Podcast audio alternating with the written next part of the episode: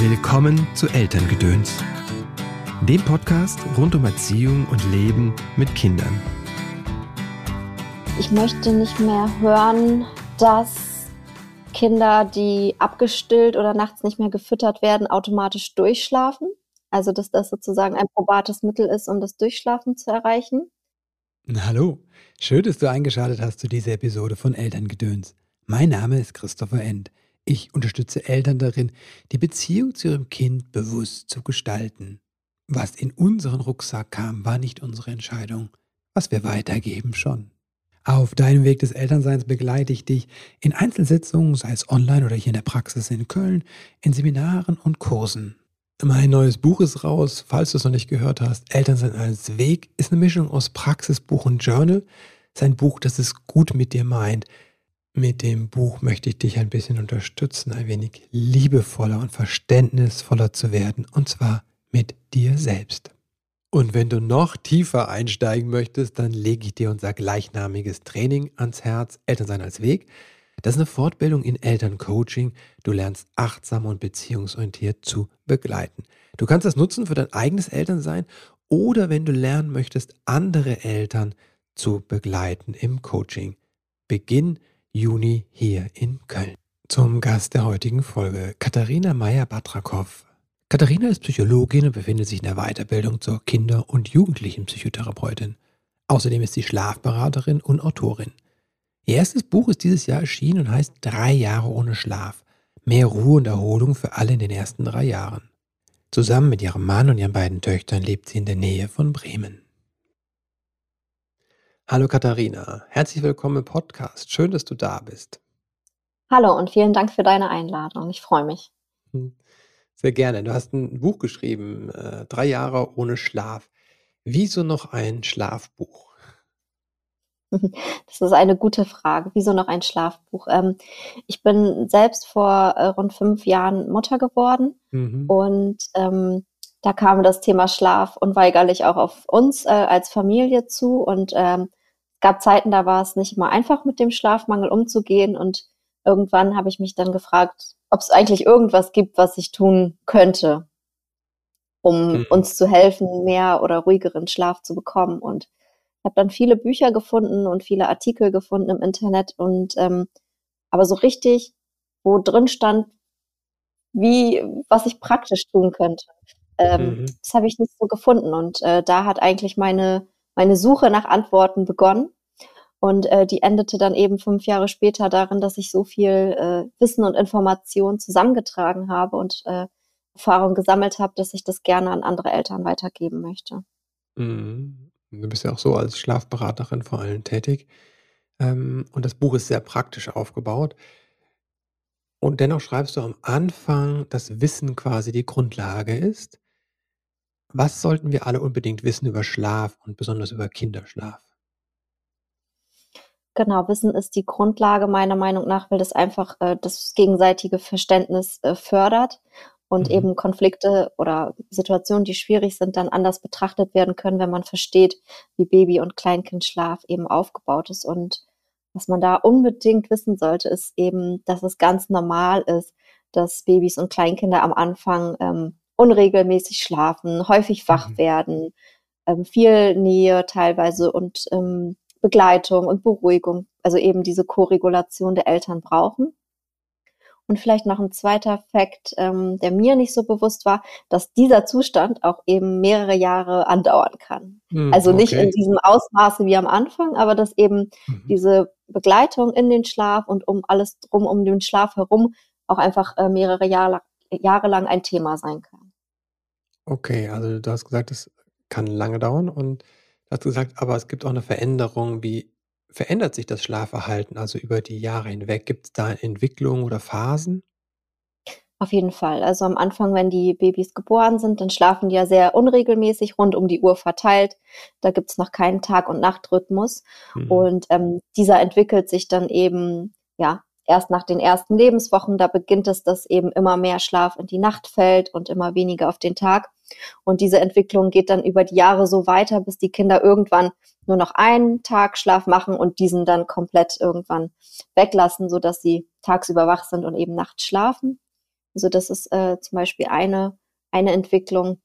Eine weitere ist zum Beispiel, dass die Schlafzyklen, also die, der Mensch schläft ja in Zyklen von Tiefschlaf, mhm. Leichtschlaf und so weiter, ähm, dass diese Zyklen äh, länger werden, sind bei Babys noch äh, 50 bis 60 Minuten lang, bei Erwachsenen 90 bis 120 Minuten und mhm. eben diese Zyklen passen sich im Laufe äh, der ersten Lebensjahre an, was eben auch dazu führt, dass die Kinder eben weniger häufig aufwachen. Also nicht mhm. nur das führt dazu, aber das ist ein Effekt. Ähm, genau. Also es gibt auf mhm. jeden Fall sehr viel, was sich verändert. Mhm. Was ist so vielleicht nochmal so Unterschied zwischen Baby, Kinderschlaf und Jugendlichenschlaf? Was gibt es da? Ja, da gibt es auch. Also Babyschlaf, Babys sind häufig Lerchen. Also das heißt, sie, mhm. äh, ja, sie wachen früh auf, also zu Uhrzeiten, äh, zu denen mhm. wir Eltern gerne noch äh, schlafen würden. Und äh, bei Jugendlichen ist es ein bisschen andersrum. In der Pubertät ähm, entwickeln sich viele Kinder, die mal Lärchen waren, oft zu Eulen. Also das heißt, mhm. Jugendliche mhm. gehen tendenziell eher später ins Bett und würden mhm. gerne in den Morgen hineinschlafen. Das hat einfach teilweise auch was mit äh, hormonellen Veränderungen mhm. äh, zu tun, genau mit Wachstum. Und natürlich, klar, ähm, dass Babys und kleine Kinder in der Nacht noch Kalorien aufnehmen und Nahrung zu sich mhm. nehmen, ist oftmals auch etwas, was eben im Kind- und Jugendalter nicht mehr stattfindet. Mhm, mhm, mhm. Und das auch noch ganz normal ist und wichtig ist, ne? Also genau. Kinder, äh, Babys nachts noch etwas essen müssen, ne? Genau, da werde ich äh, sehr häufig gefragt oder viele ExpertInnen werden häufig gefragt ähm, von Eltern, die gerne vielleicht abstillen möchten oder mhm. nachts die Nahrung reduzieren möchten. Wann ist denn eigentlich dieser Zeitpunkt, ab dem äh, Kinder nachts keine Nahrung mehr brauchen? Mhm. Und äh, aus ethischen Gründen kann man hierzu ja nicht wirklich Studien durchführen, äh, ab mhm. wann sozusagen der das kleinste äh, Baby oder das jüngste Baby keine Nahrung mehr braucht. Ähm, es gibt also tatsächlich kein Alter, äh, was irgendjemand bestimmen könnte, wann es okay mhm. ist, nachts äh, nicht mehr zu trinken oder zu essen.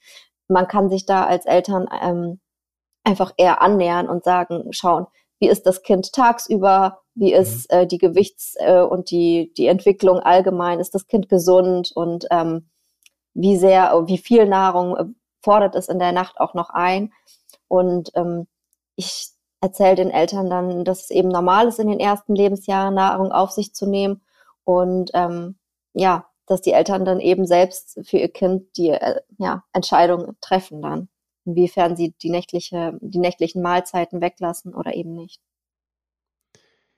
Gibt es da so eine Untergrenze oder eine Obergrenze, wo man sagt, ähm, also bis dahin sollten mindestens die Kinder nachts was bekommen ja. und ab da braucht es auf keinen Fall mehr? Ja, ich glaube, die Unterscheidung ist auch, es gibt ja auch tatsächlich Babys, die schon recht früh durchschlafen und von sich mhm. aus Nahrung äh, nachts nicht einfordern. Ähm, ich würde jetzt auch kein acht Monate altes Baby wecken, wenn es durchschläft, äh, um, yeah. um es zu füttern. Ne? Aber eben diejenigen, die aufwachen, da gibt es zum Beispiel Untersuchungen, dass ähm, Babys ähm, ungefähr ab sechs Monaten den Blutzuckerspiegel konstant, ähm, also dass der dann konstant ist. Äh, ah, okay. Und die den nachts halten können, wenn sie nicht gefüttert. Mhm. Also es wäre vielleicht eine Untergrenze, mhm. die mhm. man nehmen mhm. könnte. Andererseits, ähm, beziehungsweise äh, es rutscht dann nicht mehr in gefährliche Bereiche so. So kann man es äh, okay. äh, besser sagen. Also sie können ihn halten und er rutscht dann über diesen langen Zeitraum nicht mehr in gefährliche Bereiche. Und andererseits schreibt ja auch zum Beispiel der Kinderarzt Herbert Transpolster, nur weil etwas nicht in gefährliche Bereiche rutscht, heißt es ja mhm. nicht, dass es auch gut ist gleichzeitig. Mhm. Mhm. Das heißt, er zum Beispiel spricht davon, dass Kinder im ersten Lebensjahr auf jeden Fall, also bis zum ersten Geburtstag mhm. und darüber hinaus von nächtlichen Mahlzeiten profitieren, weil eben okay. das Gehirn so einen starken Wachstum und so einen großen Verbrauch hat. Oh wow. Mhm. Mhm. Ja, also es ist nicht so einfach zu beantworten, du merkst es mhm. genau. Mhm. Ja, total spannend. Also, du hast gesagt, du wirst das von vielen Eltern ja gefragt. Was möchtest du in zehn Jahren nicht mehr gefragt werden oder nicht mehr hören, was das Schlafen betrifft? Oh, ich möchte nicht mehr hören, dass Kinder, die abgestillt oder nachts nicht mehr gefüttert werden, automatisch durchschlafen. Also, dass das mhm. sozusagen ein probates Mittel ist, um das Durchschlafen zu erreichen. Ah, okay. Mhm. ich möchte nicht gefragt werden oder nicht mehr lesen und hören, dass Kinder ohne Hilfen einschlafen lernen müssen, um besser oder gut zu schlafen. Also das sind, glaube ich, so die zwei Kernthemen, die noch mhm. äh, pausieren. Mhm. Ja. ja. das eine hast du ja eben erklärt, ne? Also es genau. tatsächlich kann sogar gefährlich sein, mit dem, dass sie, wenn sie keine Nahrung bekommen, oder ungünstig sein für die Gehirnentwicklung vielleicht. Was ist der zweite Punkt? Was, was steht dahinter?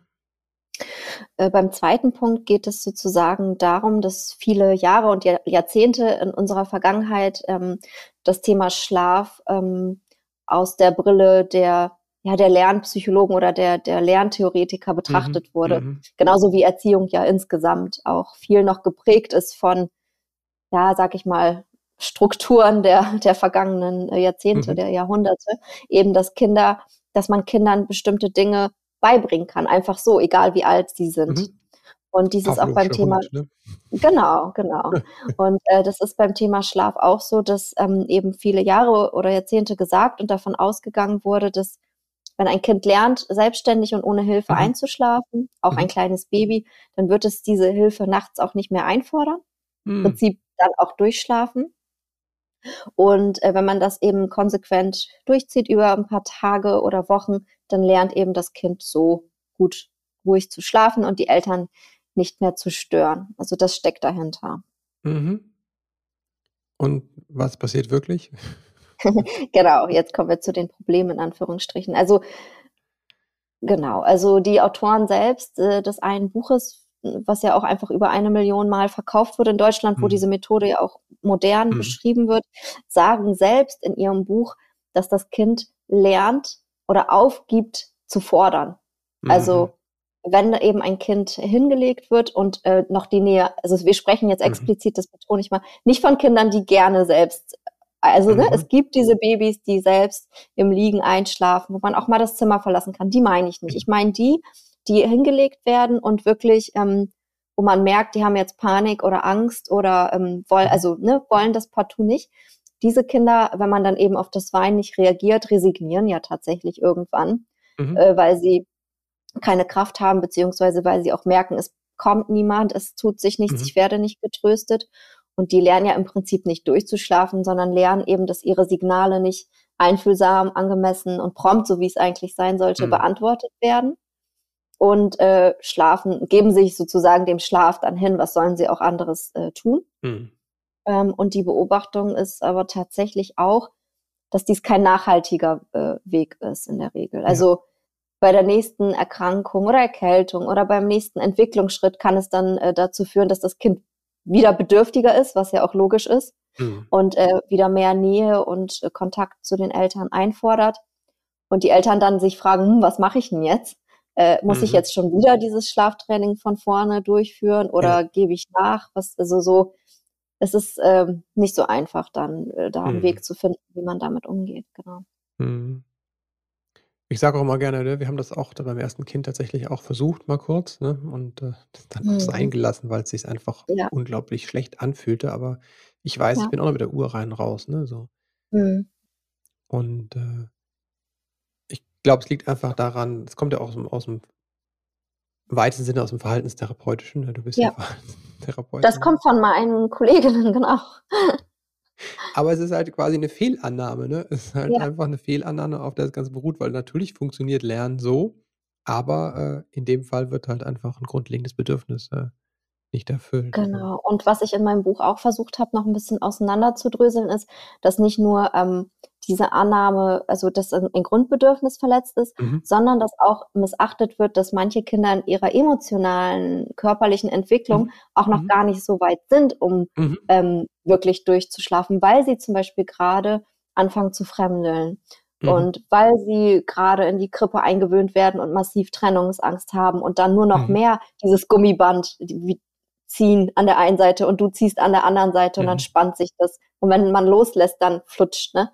Ähm, mhm. Also es gibt halt einfach Entwicklungsschritte, ähm, die eigentlich ähm, gar nicht dazu passen, dass man dann dieses Schlaftraining durchführt. Mhm. Und ähm, das sind dann oft auch die Situationen, wo Eltern dann vielleicht auch ein paar Monate später bei mir anklopfen und sagen, mhm. ähm, hier, wir haben ein Schlaftraining gemacht, das hat uns vielleicht auch erstmal geholfen, aber jetzt ist mein Kind so weit sprachlich und motorisch, dass es aus dem Gitterbett aussteigen kann.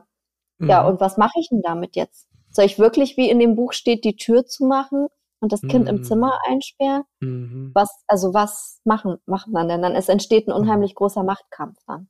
Mhm.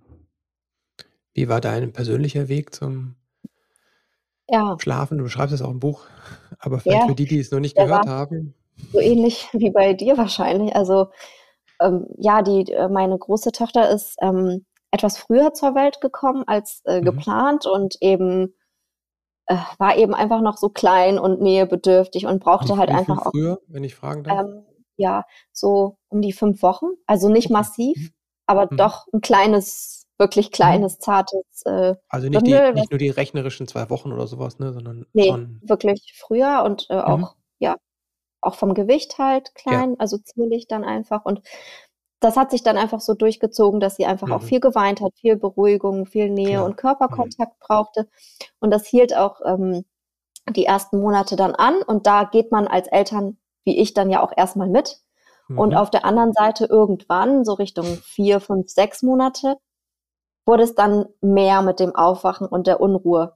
Ah, okay. Zu einem Zeitpunkt, wo ich gelernt hatte im Studium und in der Weiterbildung, dass die Kinder da ja mit sechs Monaten durchschlafen können mhm. sollten. Ja. Krass, und ja. Mhm. ja, und als ich dann aber auch beim Kinderarzt diese Verunsicherung angesprochen habe bei den Vorsorgeuntersuchungen, kam da auch wieder dieser Input, ja, du hast recht, irgendwie, dass sie immer noch mit Tragen und Nähe einschläft, hast du recht, das passt nicht. Ähm, mhm. Und in der Weiterbildung auch, ja klar, mit sechs Monaten, du kannst abstillen und mhm. du weißt doch, wie das funktioniert mit dem Schlaftraining. Wow. Wieso, wieso kriegst du das denn nicht hin? Du kennst mhm. doch den Weg. Mhm da war ich auch äh, so ein bisschen am, am struggeln, nicht nur ein bisschen, sondern ziemlich am struggeln zwischen ja. dem, was ich als Mama ähm, für mein Kind empfinde und auch mhm. welches Gespür ich habe, was sie braucht. Ja. Und zwischen dem, den Einflüssen eben aus der Umwelt. Und irgendwie habe ich es nicht geschafft, mich davon äh, abzuschirmen, mhm. ähm, sondern ja, ich war müde und wirklich, das war das erste Kind. Ich hatte wirklich äh, manchmal die Gedanken, mache ich es doch falsch, ist doch zu ja. viel mit Nähe und Körperkontakt und Begleitung, musste ich sie doch schon wieder jetzt ein bisschen ranführen an mehr Selbstständigkeit. Und auch ich habe dann irgendwann, äh, hatte, dann hatte ich noch eine Beratung in einer, in ähm, einer Schreiambulanz sozusagen, um da auch nochmal zu hören, was die denn sagen. Da mhm. war aber auch ins Gitterbett legen und Stuhl entfernen angesagt. Okay, ähm, krass. Krass. Das ist ja noch gar nicht lange her, ne? Das war ja Nein. 2019, ne? Das ist ja jetzt nicht irgendwie 12, 15 wow. Jahre. Und äh, ja, und das war der Moment äh, an dem Abend, da war ich dann, okay, gut, die hat das gesagt und die kennt ja so viele Babys und hat so viele Babys gesehen, mhm. da mache ich das jetzt doch, dann versuchen wir das jetzt. Dann habe ich sie auch ins Gitterbett gelegt und wirklich beruhigt und getröstet und gesungen. Aber ganz ehrlich, die, das war klar, dass sie das nicht, also sie wollte das auf gar keinen Fall. Sie kannte das ja auch gar nicht. Mhm. Es war für sie total neu und dann bin ich auch raus und rein mit dieser Uhr und dann fand ich das aber nach ein paar Minuten wirklich so lächerlich mhm. und abstrus alles und habe auch gemerkt, dass sie sich gar nicht selbst beruhigen würde. Ja. Habe ich es abgebrochen und dann habe ich gesagt, du, du, also du brauchst da einen eigenen Weg, der, der zu mhm. dir und zu deinem Kind passt. Das mhm. geht doch nicht. Ne? Ja, und so kam das dann alles. Genau, dass ich auf der Suche nach unserem Weg, äh, genau, es dann irgendwie auch geschafft. Oder wir haben dann auch unseren Weg gefunden, sage ich. Und wie hast du den gefunden? Also das waren ja eher so wie, was die Herausforderung war und dann halt die, Genau, also ja, diese, ich glaube, diese, dieser, diese Wünsche oder die eigentlich Unfug sind oder diese Ratschläge, die nicht hilfreich sind. Und ich kann das total ja, verstehen, dass das verunsichert, weil du warst ja verunsichert, hast dir Rat ja. gesucht und bekommst dann etwas, was nicht zu dir passt, ja, und zu deinem Kind. Ähm, genau, also die Verunsicherung und diese, dieser hinher war da. Und ich glaube, in dem Moment aber, als ich gehört habe, wie stark ihr Protest oder wie stark der mhm. Widerstand mhm. auf ihrer Seite gegen diese, dieses Kappen der Nähe und der Verbindung ist und dieses Sehen, dass sie sich gar nicht, also in dem Moment hat es irgendwie auch Klick gemacht, dass zumindest das nicht der Weg ist. Mhm. Und äh, also das hat sich nicht richtig angefühlt. Mhm. Das habe ich erstmal dann abgebrochen und den Abend so beendet, wie, wie wir es halt sonst auch immer gemacht haben mit Nähe und, und kurz getragen und so und dann in, an dem Abend auch mit meinem Mann gesprochen und nachgedacht und gesagt, nee, ähm, meine Haltung ist einfach auch nicht die, es äh, passt einfach nicht, weil sie spürt auch meine Verunsicherung, mein Hin und mhm. Her. Mhm. Mal mache ich das so, dann mache ich es so, dann versuche ich ihr doch wieder, äh, sie in mehr Selbstständigkeit äh, zu drängen und äh, dann erstmal in dem Moment festgestellt, okay, ähm, ich brauche mehr Akzeptanz für das, was ist. Äh, und mhm. Es ist im Moment einfach da, diese Bedürftigkeit und, und wie kann ich erstmal die Situation entspannen. Dann habe ich mhm. mir gesagt, so, ich, akzept, ich, ich akzeptiere erstmal diesen Moment, dass sie mich braucht und, und äh, lasse sie auch im Familienbett. Also ich habe das dann wirklich angenommen und akzeptiert fürs Erste, dass es jetzt so ist. Mhm. Und ähm, ja, das hat es irgendwie auch schon entspannt. Und dann habe ich eben im zweiten Step überlegt, ähm, welche, welche Gegebenheiten sind vielleicht wirklich ungünstig und für, also hindern vielleicht ihre Selbstständigkeit. Wie kann ich sie da doch mehr unterstützen, aber immer im Kontakt zu mir? Und ähm, mhm. Und dann sind wir dazu gekommen, dass ich eben gesagt, äh, gesagt habe, so, ist mir ein bisschen, du bist jetzt größer geworden. Also sie hat es vielleicht nicht verstanden, aber ich habe gesagt, mhm. du bist jetzt größer geworden und es ist für mich schwer, dich jeden Abend in den Schlaf zu tragen. Ähm, mein Rücken tut dann weh und wir legen uns jetzt zusammen ins Bett und du versuchst im, ähm, mit mir im Liegen einzuschlafen. Mhm. Und äh, klar fand sie das vielleicht äh, bei den ersten Malen nicht so toll und hat auch äh, sicherlich geweint. Und dann habe ich äh, sie dann wieder auf den Arm genommen und gesagt, gut, dann halte ich dich jetzt kurz und wenn du dich beruhigt hast und ich dich getröstet habe, dann legen wir uns wieder hin. Und so hat das vielleicht zwei, drei, vier Mal habe ich das dann gemacht und dann hat sie verstanden, ja, okay, Mama möchte wirklich was verändern. Mhm. Und gleichzeitig werde ich aber ja getröstet auch, wenn mhm. ich, also mhm. werde nicht allein gelassen, ich werde getröstet, die, die macht das mit mir zusammen und sie geht auch nicht weg. Und ich glaube, dann das über Wochen zu sehen für sie, äh, dass ich da bleibe mhm. und dass sie mhm. auch nicht, nicht an mir ziehen muss und auch kein Machtkampf yeah. da ist, hat es auch einfach entspannt, wirklich, muss ich sagen. Es gibt so eine Stelle im Buch, wo du das auch schreibst, glaube ich, über Veränderung, ne? Dass dann auch einfach Ja. klar ist, wenn man das macht, dass, dass das Baby nicht Hurra schreit. Ne? Ja. Aber es finde ich so schön, wie du es gerade beschrieben hast, dass du sagst, ah, okay, ja, mache eine Veränderung, weil mein Bedürfnis, ne, also ich kann es einfach nicht mehr, mein Rücken ist ja ein, durchaus ein Bedürfnis, dass man keine Schmerzen hat. Ne? Unlustvermeidung ist gesund. Ja. Und, und dann ähm, schaust du auf dich und dann guckst du, wie kann es mit dem Kind passieren, äh, gut gehen und dann zu sagen, okay, aber ich bin für dich da und ich tröste dich und dann nehme ich dich mal kurz auf den Arm und aber die Veränderung leite ich ein und ich sehe dich. Also dieses beides, weil mhm. Also oft gibt es ja diese, diese Extreme, finde ich immer. Entweder ich schaue nur aufs Kind und die Mütter, gerade die Mütter geben sich dann ganz auf, ne? Wir sind Burnout, oder sie schauen äh, dann nur auf sich und ähm, haben das Baby aus dem Blick, weil sie irgendwelchen Programmen folgen. Also das finde ich ein schönes Beispiel, wie es gehen kann. In dem Wissen, Veränderung braucht Zeit und das Baby wird nicht sofort Hurra schreien. Ne? So. Genau, und ich glaube, das ist sozusagen ähm, die Essenz, die ich dann für mich für viele mögliche Veränderungen. Mhm. Klar, nicht jede Veränderung kann man sagen, hm, ich begleite also jetzt mal als Beispiel, ein fünf Monate altes Baby, das möchte ich jetzt, dass das lernt durchzuschlafen mhm. und ähm, ich halte es auf den Arm, während es schreit und ich biete von heute auf morgen keine Milch, kein Still, mhm. ich lasse mhm. alles weg. Mhm. Das ist, nur weil ich es dann tröste, ist es nicht gleichwertig. Ne? Also ich mhm. äh, versuche dann auch immer mit den Eltern zu schauen, passt diese Veränderung, die mhm. die Eltern anstreben, zu dem Entwicklungsstand oder zu dem, ähm, wie krass ist das für das Kind auch von heute auf morgen. Ähm, aber für mein Beispiel jetzt ähm, ein einjähriges Kind oder ein über einjähriges Kind, wo die Eltern sagen, ich möchte zum Beispiel nicht mehr auf dem Petsyball hüpfen oder ich möchte es nicht mehr in der Federwiege schlafen lassen. Das sind ja typische Dinge. Da mhm. finde ich das durchaus legitim, äh, abzuwägen und zu schauen, welche Bedürfnisse hat das Kind. Das ist vielleicht Nähe, Beruhigung und äh, Regulation, also Co-Regulation. Ne? Mhm. Und dann erzähle ich den Eltern, na klar, ihr könnt natürlich diese Bedürfnisse auch anderweitig befriedigen, zum mhm. Beispiel mhm. äh, durch Streicheln oder Halten oder ein Lied singen. Also es ist, es gibt, wie die Familie sich dann entscheidet, das ist ja hoch individuell. Nur mhm. wichtig eben für Eltern zu wissen oder zu verstehen, nur weil ein Kind gegen, äh, gegen eine Veränderung protestiert oder die nicht gut findet, mhm. heißt es nicht, dass man das sofort beenden oder abbrechen muss, ja. weil wenn ein Baby oder Kind ein Jahr lang oder kürzer mhm. eine Gewohnheit hat, dann mhm. ist es mhm. nur, nur vollkommen normal, dass das Gehirn diesen Zustand aufrechterhalten möchte mhm. Und gegen jegliche, äh, gegen jegliche Veränderung erstmal ähm, Widerstand zeigt. Ne? Weil wir mhm. sind ja Gewohnheitstiere einfach. Ne? Mhm. Genau, du kennst das sicherlich auch aus ähm, Elternberatung und Begleitung, dass eben der innere Schweinehund ja auch manchmal, ne, sind einfach, ja. Ja, ist ja auch wertvoll, ne, dass diese Automatisierung im Gehirn und auch genau. im Körper abläuft. Also wir können einfach, ähm, sonst müssen wir die ganze Zeit denken, ein Schritt nach vorne, ein Schritt nach vorne, ein Schritt nach vorne. Ne?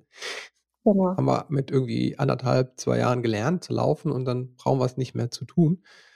Und das gilt ja auch für Verhaltensweisen und so. Aber äh, wenn du es dann umlernst, dann äh, wertet erstmal das ganze System. Ne, Finde ich, find ich total wertvoll. Also zu sagen, okay, Veränderung ist möglich, auch mit Kindern, mit kleinen Kindern.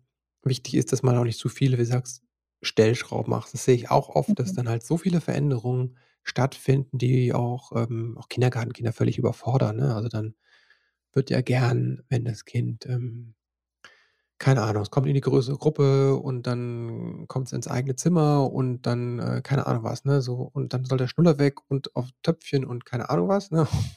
Ja. so, Alter, die Waldfee. Ja, ja. Eine Sache ist schon groß genug, aber irgendwie so drei, vier ist die völlige Überforderung von Ja. so Kindern. Und viele Eltern haben das gar nicht auf dem Schirm. Die denken so, jetzt machen wir alles auf einmal, dann passt es, ne? So. Ja, total häufig. Das hatte ich auch diese Woche gleich mehrmals. Ähm, ist es, wenn zum Beispiel äh, Geschwisterchen in, also mhm. in die Familie kommen mhm. und das verändert ja eh schon so viel ja. und manche, manche, ältere Kinder werden dann ja auch bedürftiger mehr oder mhm. wollen dann auch mehr gesehen werden von ihren Eltern und das ist ja oft auch der Zeitpunkt, wo die Kinder dann doch wieder, äh, äh wo die Eltern mhm. erwarten, dass das Kind gut oder besser schläft, durchschläft, wo das ja. soll im eigenen Zimmer schlafen, am besten nicht nachts rüberkommen, weil man hat ja noch das Baby zu versorgen. Mhm. Und natürlich gerade in dem Moment machen die Großen das ja doch. Die kommen noch mehr rüber, die schlafen mhm. noch schlechter als vorher und die mhm. äh, machen beim Einschlafen einen Riesenrabatz. Äh, aber das ist ja alles, ja, es, es dient ja dem, gesehen zu werden. Das ist ja das, was wir mhm. alle möchten. Gesehen äh, werden und wissen, dass wir noch, äh, noch geliebt werden, noch äh, mhm. ne, noch ein Goodie bekommen vielleicht. Und das sind wirklich sehr schwierige Situationen, weil das ist eigentlich in jeder Beratung so. Es muss eine oder es soll eine Veränderung her und mhm. gleichzeitig sind die Ressourcen aber gerade am Limit. Ah, ja. Mhm. Mhm. mhm. Und äh, das finde ich ähm, sehr schwierig. Also eine Veränderung kostet Kraft, eine Veränderung kostet Zeit und manchmal äh, gibt es ja diese Erstverschlimmerung sozusagen. Mhm. Ähm, und das an einem Zeitpunkt, wo, wo die Familien zur Beratung kommen und sagen, ich kann nicht mehr. Mhm. Ähm, vor allem beim Thema Schlaf. Ne? Du kannst äh, eine Mama oder ein Papa, die irgendwie monatelang schlecht schlafen und nicht mehr können, und du erzählst ja. denen dann, naja, vielleicht wirst du jetzt nochmal drei bis fünf Tage gar nicht schlafen oder kaum mhm. schlafen. Ähm, erstmal die Frage, wo sollen diese Ressourcen herkommen, das zu, zu, zu managen. Ne? Das ist mhm. sehr schwer. Mhm. Also bei den Erwachsenen genauso mit den Ressourcen, die notwendig ja. sind, um Veränderungen abfedern zu können. Ja. Wie du sagst, Schlafen, der eigene Schlaf und die Zeit für sich, die Regulationszeit für sich ist ja für viele Eltern einfach auch sehr wichtig und kommt zu kurz in den ersten Jahren.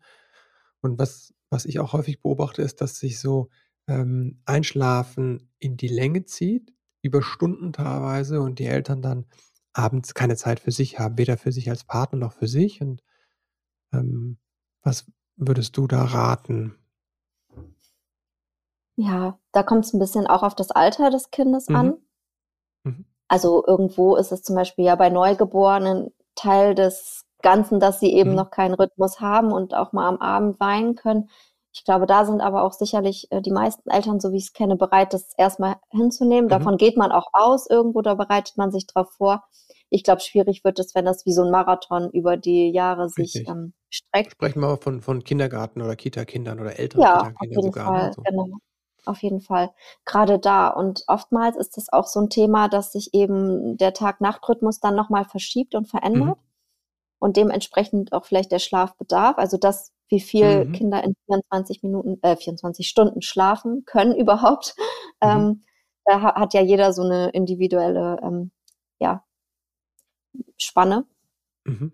Und oftmals ist dann das Thema ja, dass Kinder tagsüber noch viel schlafen oder eben spät mhm. schlafen und am Abend der Schlafdruck zu der Uhrzeit, zu der die Eltern die Kinder mhm. gerne im Bett hätten, ähm, noch nicht da ist.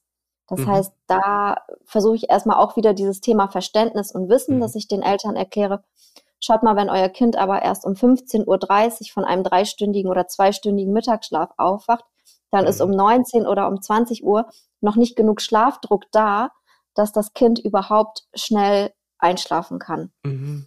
Und wenn das für euch okay ist und ihr den Mittagsschlaf, wenn ihr meint, das Kind braucht es noch oder ihr möchtet es so, weil es passt, dann bringt doch das Kind einfach später ins Bett und macht, nutzt die ein, zwei Stunden statt für Konflikte, für schöne äh, gemeinsame Aktivitäten noch am mhm. Abend, statt sich da jetzt zwei Stunden im Schlafzimmer ähm, gegenseitig anzupumpen. Oder alternativ, wenn es eben passt, schaut, ob ihr irgendwie die Struktur am Tag, also ob man das vielleicht verändern könnte. Mhm. Vielleicht ähm, manche Familien, die schla da schlafen die Kinder auch morgens in den Tag hinein, weil das natürlich ah. angenehmer ist, so dass mhm. man vielleicht sagt, man hat eine etwas starrere Routine, dass man morgens zeitig aufsteht, denn dadurch der Mittagsschlaf eher ist mhm. und das Kind dann dadurch abends eher ins Bett kommt oder dass vielleicht ein zwei-, dreijähriges Kind vielleicht gar nicht mehr so viel Mittagsschlaf braucht, dass man das ein bisschen mhm. langsam reduzieren könnte. Also ich, ich schaue eben, mhm. Ich mache oft so ein Schlaftagebuch, dass wir gucken, mhm. wie schläft das Kind, wann schläft das Kind und ähm, macht den Familien Vorschläge, wie, wie man es verändern könnte und fragt, was dann zu deren äh, Tagesstruktur passt. Mhm. Und ähm, wenn es aber das nicht ist und ich schon im Protokoll sehe, eigentlich schläft das Kind nicht zu viel oder nicht äh, mhm. zu, ne, dann frage ich oftmals auch, wie läuft denn das Ganze ab? Also ist mhm. sowieso schon das Einschlafen konfliktbehaftet? Gibt es da so einen Kampf? Einschlafkampf nenne ich das, dass das Kind irgendwie schon gar nicht ins Bett möchte, dann wird es dann doch mhm. hingelegt, dann dann, dann versucht das Kind irgendwie nochmal ähm, in die Verbindung mit den Eltern über diesen Konflikt äh, zu gehen. Das gibt's mhm. ja auch. Ah, Oder okay. ähm, ne, gibt es da zum Beispiel, dass das Kind krabbelt aus dem Bett, macht immer wieder das Licht an und aus. Mhm. Mama und Papa kommen dadurch noch tausendmal rein. Und dadurch mhm. wird ja manchmal auch so eine Beziehung einfach äh, hergestellt. Mhm. Und da einfach zu schauen, kann es vielleicht nochmal Neustart sozusagen geben mit einem anderen Ritual, was positiv besetzt ist, wo dann eben ähm, die Konflikte außen vor gelassen werden beim Einschlafen. Ähm, genau, also es kann sozusagen die eine oder die andere äh, mhm. Richtung nehmen. Ja. Mhm. Okay, danke dir. Vielleicht noch ein anderes Beispiel, was ist, wenn, ne, weil wenn Kinder, hm, also dieses Alleinschlafen auch in einem eigenen Zimmer, ich weiß, es ist nicht, äh, nicht artgerecht, die Idee, dass wir überhaupt allein schlafen. Auch wir Erwachsene schlafen, die meisten oder viele sehr gerne zu zweit. Aber, ähm, und kleine Kinder sollen dann alleine schlafen. Hm, aber irgendwann gibt es das, viele Eltern sagen, jetzt möchten wir aber wieder unser Zimmer für uns haben, auch für unsere ja. körperliche Liebe vielleicht. Und ähm, was, was würdest du sagen, wenn ein Kind zum Beispiel bis Ende der Grundschulzeiten und oder darüber hinaus noch nicht alleine schlafen kann oder will? Ähm, erstmal, also du hast eigentlich auch schon beantwortet, normal ist es eh. Also ich glaube, das brauchen wir gar nicht so diskutieren. Also diese Sichtweisen, ab dem und dem Alter muss ein mhm. Kind allein schlafen, ist ja eh sozusagen ähm, klar, dass es so nicht ist. Die Frage ist, ähm, wie alt das Kind ist, also wie viel man mit diesem mhm. Kind schon besprechen und kooperativ mhm. äh, irgendwie einleiten kann. Wenn es sich jetzt wirklich um ein Grundschulkind handelt, gehe ich ja davon aus, dass man da wirklich schon gut was besprechen und äh, mhm. einleiten kann. Ich würde mit diesem Kind dann, denke ich mal, einfach erstmal als Eltern sprechen und erzählen, warum also mhm. was, was ist unsere Idee und warum möchten, möchten wir das? Was sind unsere Bedürfnisse? Einfach die Karten auf den Tisch zu mhm. legen, das verstehen die in dem Alter. Und gleichzeitig aber auch das Kind zu sehen und zu hören und zu fragen, was sind denn deine, äh, mhm. äh, also erzähl du doch mal, ne? Und kannst du dir vielleicht, äh, ist es auch einfach noch gar nicht im Radar, auf dem Radar des Kindes, äh, vielleicht mhm. auch erstmal, kannst du dir das vorstellen und unter welchen Bedingungen kannst du dir das vorstellen? Mhm möchtest du zum Beispiel vielleicht, also sowas wie selbst mitbestimmt, ne? Möchtest du ein Hochbett oder möchtest, also das ist ja für viele Kinder auch wichtig, dann mhm. ihren Schlafplatz ähm, selbst mitzubestimmen und einzurichten. Mhm. Und ähm, ja, gleichzeitig, wenn es dann, viele sind dann auch motiviert, ne? weil die Eltern sagen mhm. dann oftmals sowas wie, du bist doch schon ein großer Junge, ein großes Mädchen mhm. und deine anderen Freunde aus der Schule und aus der Kita schlafen auch alleine, magst du es denn nicht auch mal probieren? komm, wir machen ein tolles Bett und dann die Kinder so, ja, ja, ja, ich mach, ja, ja. Und am Abend, wenn es dann soweit ist oder genau. in der genau. Nacht, dann ist dann doch, oh nee, ich will doch nicht und oh, irgendwie habe ich noch Angst und das macht mir Unbehagen. Und da in solchen Momenten dann einfach vorab zu besprechen, was ist unser Plan in diesen Situationen? Also mhm. was machen wir, ähm, was machen wir, wenn du Angst bekommst oder wenn du dann doch, äh, was könntest mhm. du dir vorstellen, was dir dann hilft? Mhm. Und äh, dann sagt das, schreibt das Kind vielleicht vorab irgendwie was auf, so mh, hm, wenn ich Angst bekomme, dann mache ich mir ein Hörbuch an oder dann mhm. ähm, dann rufe ich euch einmal und dann kommt ihr und sagt mir, alles ist gut. Also so, ne? Ähm, so ein paar Pläne ja, okay. mhm. beschmieden ähm, für die ersten Tage. Und wenn das Kind zum Beispiel gerade in der Anfangszeit sagt, es hat noch in dem Zimmer Angst, weil es das Zimmer mhm. noch nicht kennt, mhm. könnte man ja auch anbieten ähm, für die Übergangszeit, komm, ähm, äh, ich lege mich erstmal bei dir dazu und wenn du mhm. da in diesem Raum sicher bist, dann ziehe ich mich halt langsam zurück. Mhm. Ähm, oder eine Alternative, die auch schon häufig von Eltern gemacht wird, eben das Angebot, ähm, du schläfst in deinem Zimmer ein in der Übergangszeit und wir machen dir sowas wie ein Nestchen bei uns im äh, Zimmer für die Nacht. Und ähm, aber da sind die Eltern unterschiedlich. Manche sagen dann, für uns ist es okay, wenn das Kind nachts rüberkommt mhm. in dieses Nestchen. Andere wiederum sagen, nee, ich möchte, dass es wirklich konsequent im Zimmer ja. schläft. Da bespreche ich dann mit den Eltern, ja, okay, wenn das Kind rüberkommt, dann geht ihr zusammen mit dem Kind in, das, in sein Zimmer, mhm. legt es dort wieder hin, bleibt kurz da oder ihr legt euch dazu, je nachdem. Ähm, und dann so das aufzubauen einfach. Ne? Mhm. mhm. Genau was du so beschrieben hast, ähm, mit diesem, was tun wir, wenn es ein Problem gibt, ist ja äh, auch so eine Anlehnung an diese, diese WOOP-Methode, ne? Mhm. Beschreibst du ja auch im Buch. Würde ich ja auch dem äh, verhaltenstherapeutischen Spektrum zuordnen, meine positiven Sinne, ne? um nicht nur immer auf die ja. VT einzuprügeln. Also, ähm, ähm, wo hast du diese, also diese Methode äh, Vielleicht willst du mal kurz erklären und sagen, wo du sie persönlich schon in deinem Leben erfolgreich angewendet hat, hast. Das würde mich einfach genau. interessieren. WUP ist äh, sozusagen eine Technik, ähm, kommt sozusagen daher, dass oft Menschen ja ein Ziel oder einen Plan haben mhm. und dann, ähm, das heißt ja nicht immer nur, wenn man ein Ziel oder einen Plan hat, dass man da auch in die praktische Umsetzung kommt. Mhm. Und äh, die WUP-Methode äh, steigert also quasi nachgewiesenermaßen ähm, empirisch gesehen eben, dass man schafft, von dem Plan in, in die Handlung sozusagen, in diese Gap zu überspringen, diese mhm. Lücke. Und äh, das W, das vom WUP ähm, steht für den Wunsch. Also da schreibt man eben seinen Wunsch oder das Ziel auf. Zum Beispiel, ähm, ich möchte mehr Sport machen. Und äh, das erste O, da schreibt man sich auf, ähm, was man sich von diesem Ziel erhofft. Also um erstmal mhm. sich zu imaginieren, was passiert. Also ich möchte mehr Sport machen. O, ähm, ich, äh, ich werde gesund sein und äh, mhm. glücklicher mhm. und mehr Lebensqualität mhm. und mhm. meine Knieschmerzen werden besser. So, das ist mhm. mein Outcome.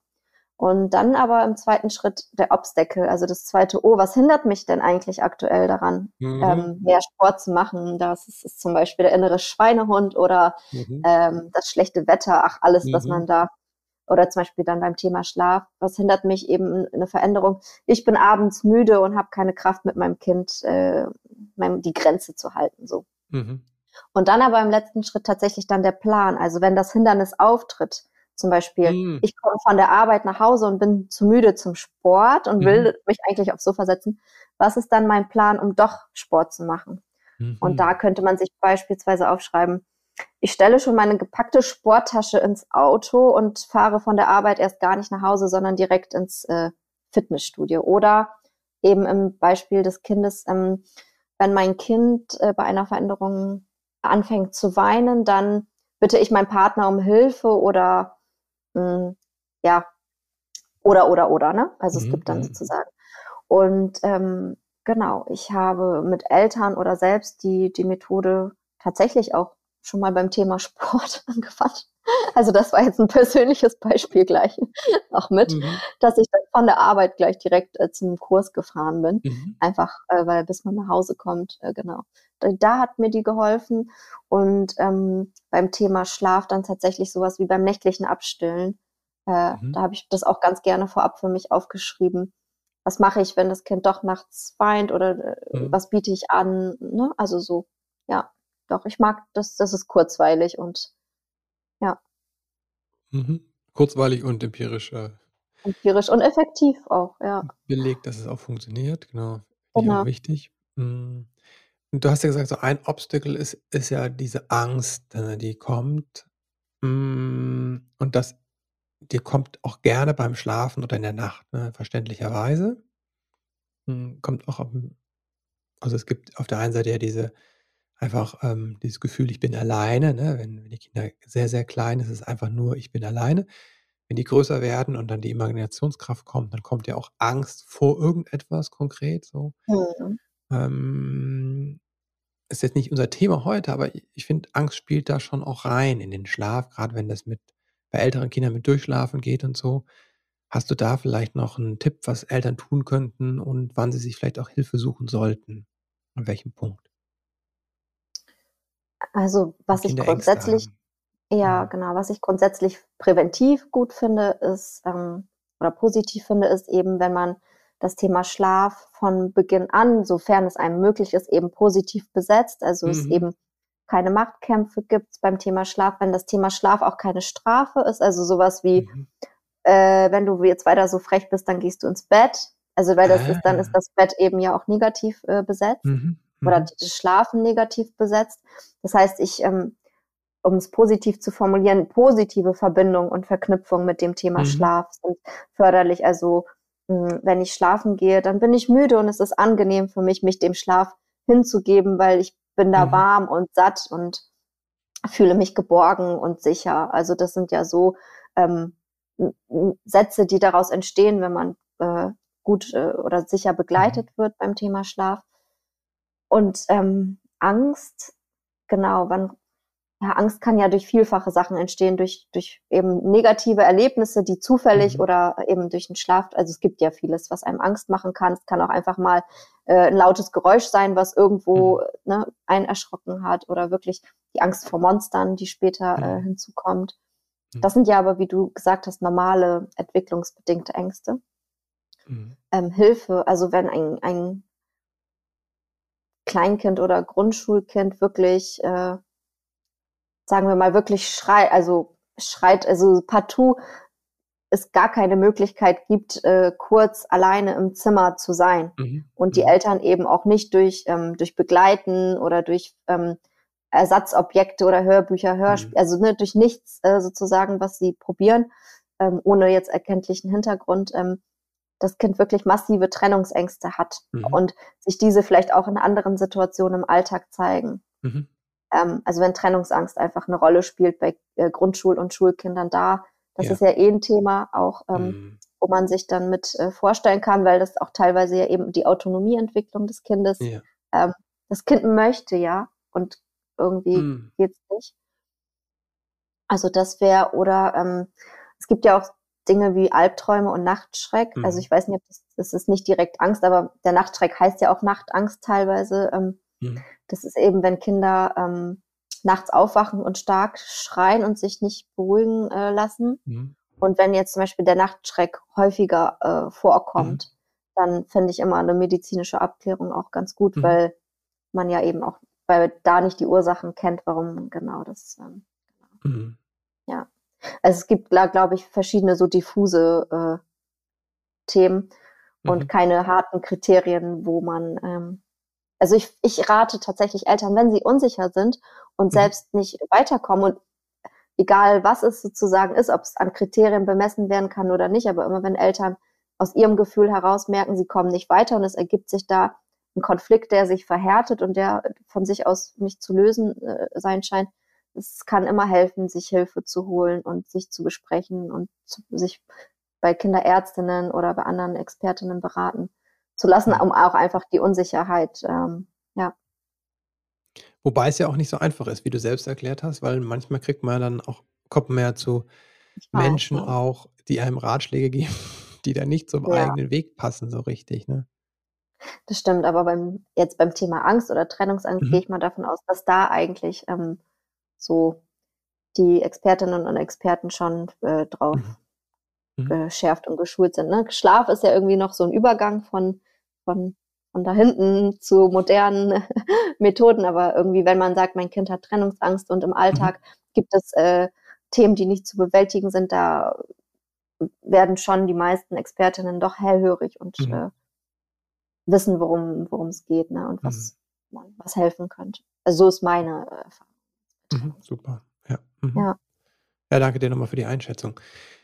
Danke dir auch für das Gespräch ähm, und ähm, für deine ganze Arbeit. Also ähm, du hast das, die Schlafberatung zu deinem Steckenpferd ja auch gemacht, weil du, wie du schreibst und wie du erzählst, aus deiner eigenen Motivation und ähm, deiner eigenen Erfahrung. Ich glaube, das ist auch sehr wertvoll. Das ist keine Voraussetzung, aber es bringt nochmal ein anderes Wissen mit, anderer Erfahrungswert mit. Und du teilst ja auch sehr viel auf Instagram. Ne? Und dafür großes Dankeschön an der Stelle nochmal. Wo kann man sich mit dir vernetzen? Wo kann man ähm, dich finden? Wo treibst du dich am meisten im Netz rum und äh, wie kann man mit dir zusammenarbeiten? Genau. Ja, erstmal auch vielen Dank dir für, für das äh, schöne und anregende Gespräch und deine wirklich ähm, ja, tollen Fragen auch zu dem Thema. Ähm, ihr könnt mich äh, finden entweder auf meiner Homepage, die werden wir euch in den Show Notes äh, einblenden. Da gibt's auch ein Kontaktformular, das heißt, da könnt ihr mich auch über E-Mail erreichen. Ähm, auf Instagram findet ihr mich unter Kinderpsychologie. Und ähm, vielleicht, wer das Gespräch interessant fand und nochmal erstmal einen Einstieg äh, in das Thema möchte, ohne mich direkt zu kontaktieren, mhm. ähm, genau, da kann man natürlich mich auch näher im, im Buch Drei Jahre ohne Schlaf kennenlernen mhm. und wie ich arbeite. Gibt es auch als Audiobook, hast du gesagt, ne? als Hörbuch. Ne? Genau, Hörbuch, mhm. E-Book, mhm. alles. Mhm. Super. Danke dir dafür. Ähm, jetzt habe ich noch ein paar letzte Fragen, die alle meine Gäste beantworten können, wenn sie denn möchten. Wenn du an deine eigene Kindheit denkst, was hat vielleicht gefehlt, was du dir später selbst beibringen konntest? Oho, gute Frage. Was hat mir. Hm, starke Gefühle auszuhalten. Mhm. Wofür bist du deinen Eltern dankbar?